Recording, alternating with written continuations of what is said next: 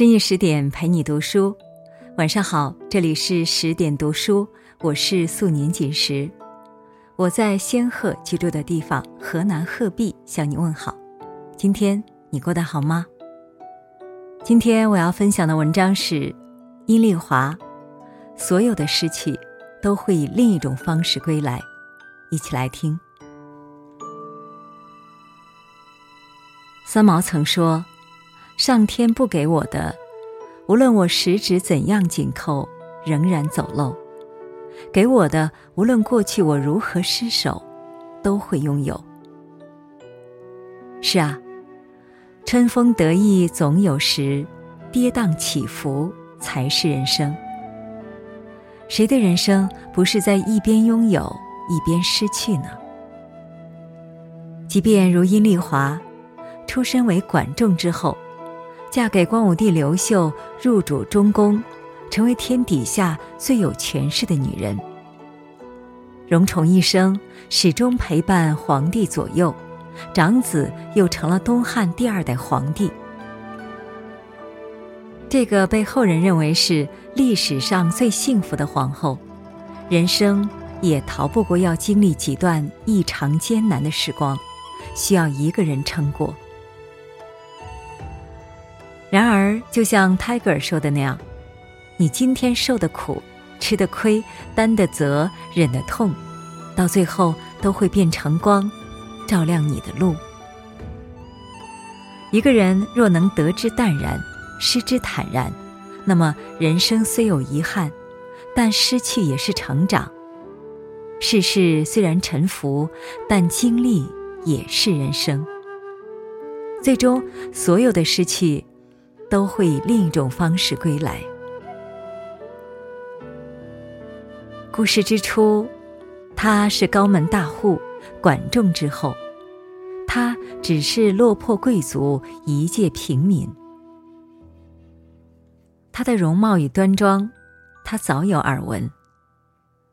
一次种田归来时，他远远的瞥见他坐在轿上，轻拨帘子，莞尔一笑。有一种遇见，一眼万年。那一眼的回眸，竟成了一世的眷恋。他轻叹：“仕宦当作执金吾，娶妻当得阴丽华。”或许对于每一个男人来说，都有这样两个梦想：一个属于事业，气势如虹；一个属于爱情，柔情似水。可是，那时候的他不过只是一介布衣，而他却因才貌双全而得到南阳众多世家豪门弟子的追求，提亲之人络绎不绝。于他而言，他宛若天边的晨星，耀眼璀璨，却可望不可及。好在自古乱世出英雄，那时。王莽篡权，天下大乱。心怀鸿鹄之志的刘秀不甘一辈子庸庸碌碌，他追随大哥刘演，与一众豪杰起兵反莽。也正是这场战役，刘秀结识了殷丽华的大哥殷实。滚滚历史改变了两个人的命运，他和他的人生终于有了第一次交集。戎装在身的他，在战场上英勇无比，挥剑杀敌无数，一半为了功成名就，一半为了让自己配得上他。与王寻内战，他破釜沉舟，带着十三个亲兵率先冲锋，以一敌万，一战成名。从此，刘秀的名字威震四海。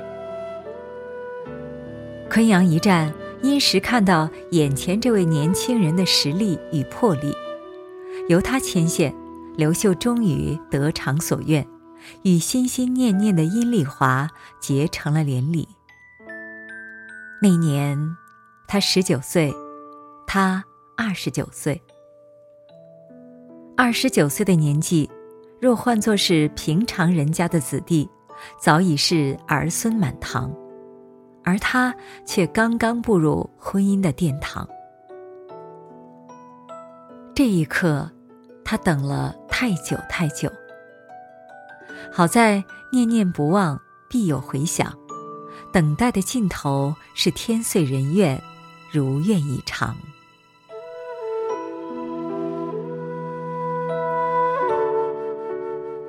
才子与佳人的终成连理，并不是故事的结局。生活不是童话，不可能一帆风顺。那时候的刘秀正面临着一场凶险的政治风波，大哥刘演因功高震主被杀。刘秀虽然内心无比伤痛，却不敢为大哥扶丧，甚至要表现得若无其事。多少个痛哭流涕的夜晚，是殷丽华陪在他的身边，用她的温柔抚平他失去至亲的心伤。看着殷丽华如此善解人意，刘秀内心既是欣慰，又是矛盾。欣慰的是，自己娶了个好妻子；矛盾的是，刚刚新婚不久，他如何忍心告诉他，他被派去地方任职，就要与他别离？没想到，当刘秀把此事告诉殷丽华时，他没有生气，甚至没有挽留。他只说：“两情若是长久时，又岂在朝朝暮暮？更何况好男儿志在四方，夫君的心思，我懂。”说完，他握住她的手，眼里是一汪柔情。他顿了顿，又说。只记住一条，无论成败，一定要平安归来。就这样，刘秀以一个有名无实的特使虚衔，带着数百人渡过黄河，一路抚恤流亡，争取民心。而伊丽华便回娘家暂住，开始了漫长的等待。这一等，就是三年。三年的时间，伊丽华无时无刻不活在担忧与恐惧当中。他担心更始帝觉察刘秀的雄心，一道圣旨就让他的夫君死于非命。他也担心战争局势变幻莫测，战场刀剑无眼，死伤难免。但即便如此，伊丽华从来没有后悔过。因为他懂得，他的夫君绝非池中之鱼，把他强留身边，只会毁他前程。因为他明白，真正的爱不是占有，而是放手。爱是牺牲自己的一部分，来成全他，成为最好的自己。三年后的某天，刘秀再遇归来。殷丽华不敢相信，自己的枕边人竟成了至高无上的皇帝。更让他难以置信的是，他的身边还立着另一个绝代佳人，甚至他们已经有了一个活泼可爱的儿子。后来，殷丽华才了解了事情的始末经过。原来。当时刘秀看中了真定王刘阳手里的十万重兵，为了获得刘阳的支持，他决定迎娶刘阳的外甥女郭圣通为妻。苦苦等待的丈夫，成了别人的夫君。明明是结发妻子，却被人抢先生了儿子，这是何等的奇耻大辱！可是伊丽华没有怨，没有恨。她只是淡然的浅笑着说：“我懂。自古帝王之家，总有太多太多不得已。高处不胜寒，皇帝可以讲权势，讲谋略，唯独不能讲爱情。深明大义如他，怎会不懂？他的豁达与大度让刘秀更觉愧疚。他想要把最尊贵的后冠为他戴上，没想到他竟拒绝了。他说：“郭圣通陪着你南征北战，也算是患难夫妻。他为你生下两个儿子，为刘家立了大功。更重要的是，郭氏一族树大根深，如今新朝刚建。”他不愿因一己之身让他深陷困境。不争皇后位，伊丽华是千古第一人。为了他，他甘心做一名卑微的贵人。南怀瑾说：“生命只有在被欲望迷乱了的人心中，才一定要分出尊卑高下。不争，是人生至境。”伊丽华深谙不争的智慧。多年以前，有另一位汉朝的皇后赵飞燕，和她的妹妹赵合德宠冠六宫。为了争宠，服用西鸡丸保持通体幽香；为了专宠，设计陷害许皇后和班婕妤；为了顾宠，不惜残害皇子。最后。汉成帝在赵合德的床上一命归西，赵合德被迫自尽，赵飞燕只比合德多活了六年，也凄惨离世。可见争不如放，水不争自由自在，天不争百鸟尽归。不争自有世界，也自有境界。不争不抢。岁月自有打赏，伊丽华的福气在后头。建武二年，郭圣通被立为皇后，成为后宫之主。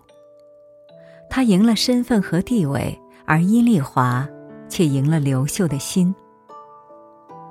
他对她的爱历久弥坚，这让身为皇后的郭圣通饱受冷落之苦，不满。与日俱增，而他的愤愤不平也让夫妻间最后的一点情分消耗殆尽。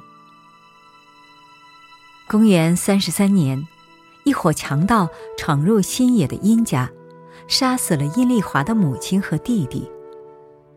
噩耗传来，殷丽华肝肠寸断，看着心爱的人痛不欲生，刘秀不仅心痛。而且愧疚。假如伊丽华不是一个小小的贵人，而是尊贵的皇后，她的家人一定也会受到很好的保护，又怎会身死人手？这次，刘秀终于坐不住了，他亲自草拟诏书，废弃郭圣通，立阴丽华为后。十七年的愧疚，终于得到了弥补的机会。其实，郭圣通的罪行远远小于历代的废后。他没有陈阿娇一样犯了巫蛊之罪，也不像伯后无宠无子。他为未发迹的刘秀带来过十万大军，为他生过五个孩子。他不是罪有应得，他只是败给了一个皇帝对另一个女子许下的深情。对这一点，伊丽华心知肚明。上位后的伊丽华没有对郭圣通落井下石、斩草除根，反而处处庇护、时时抚慰。在他的劝说下，刘秀不仅封郭圣通为中山王太后，还善待了废太子刘江。于是，郭圣通便成为了中国历史上唯一一个没入冷宫反得尊崇的废后。这世间没有如果，只有因果；没有运气，只有选择。生活中只有一种真正的善良，那就是认清了人性的阴暗，却依然选择善待他人。而能善待他人的人，生活也必将善待之。才知道，你所有的福气，都藏在你的厚道里。公元六十四年，伊丽华寿终正寝，闭目长逝，走完了他传奇的一生。他被刘秀宠爱了一生，他们的四子刘庄成了东汉的第二位皇帝汉明帝。按照西汉的合葬惯例，伊丽华与刘秀是同营不同穴。在刘秀墓冢东五百多米的地方，有一方坟冢，老百姓叫它“娘娘冢”，相传是伊丽华的墓。当地的百姓说，娘娘为人仁德厚道，黄河从来不在娘娘冢附近打滚儿，也淹不到娘娘家。伊丽华就在这片熟悉的土地里，静静地躺了千百余年。纵观伊丽华的一生，当然算得上圆满，可是背后的隐忍与委屈，又有何人知晓？新婚伊始，本该与丈夫耳鬓厮磨，他却离你而去，让你苦守空闺。漫长等待，终于盼得丈夫归来，可他却带来另一个女人，还有两个不属于你的儿子。丈夫功成名就，你是结发夫妻，却不能成为和他并肩的正妻，只能屈居人下，成为妾室。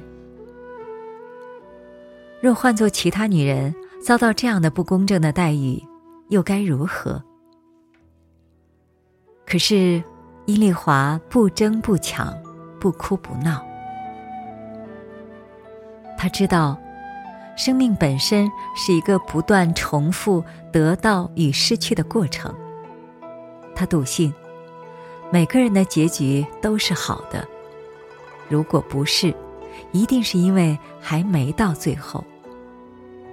于是，她用她的柔情，赢了丈夫的心，获得了一生的宠爱。她用她的隐忍，顾全了大局，牺牲自己，稳固了政权。她用她的厚道，安抚了另一个受伤的女人，也为自己迎来了福报。原来，人生就是这样，有失就有得。得从失中来，只要耐心的等一等，生活的美好就会在不经意之间，在转角突然出现。如果阅读文章的你在生活中也受到了委屈，请一定相信，星光不负赶路人，时光不负有心人。所有的失去，都会以另一种方式。归来。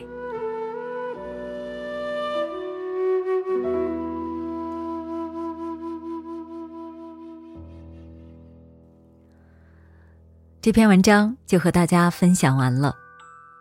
伊丽华宅心仁厚，不争不抢，从他的身上学到了人生很长，不要着急，该属于你的终究会是你的，不属于你的也无需强求。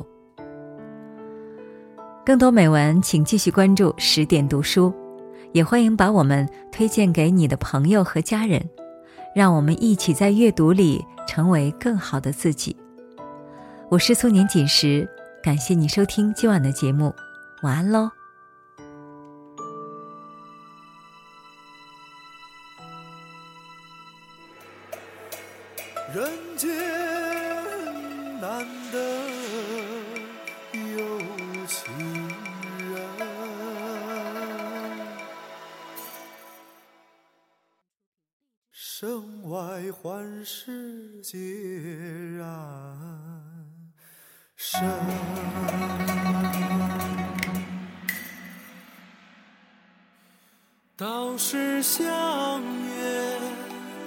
应相守，究竟总是负好春。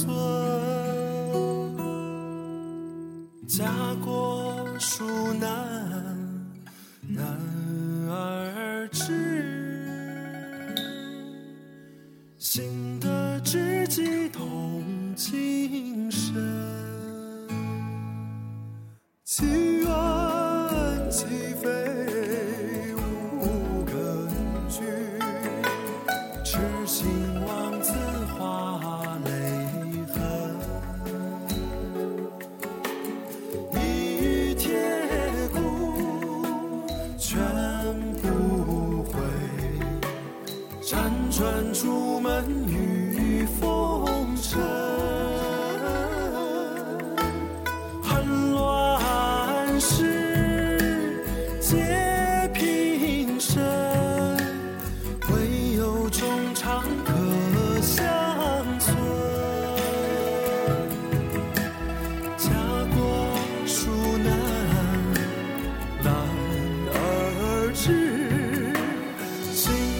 知己同今生心的知己同今生心的知己